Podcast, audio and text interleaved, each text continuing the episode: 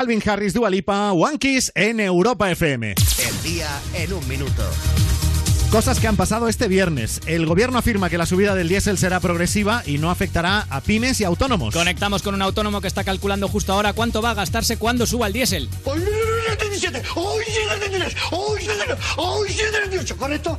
Los trabajadores de asistencia en tierra, pasajeros y aviones amenazan con ir a la huelga en agosto. Para que los turistas apoyen a los trabajadores del aeropuerto, proponemos que hagan la huelga solo en los vuelos de vuelta al curro. Los abogados de los presos del Prusés pedirán su libertad tras decidir la justicia alemana no extraditar por rebelión a Puigdemont. El juez de Arena, en cambio, dice que como esto siga así, la cárcel de Puigdemont la va a repartir entre todos los que están. El gobierno acusa al PP de dilapidar más de 93.000 millones y agotar los recursos de la seguridad social. Le han preguntado por la cuestión a Rafa Hernando por el tema y ha dicho que la seguridad de seguridad social se sabe chiquilla y come ranas.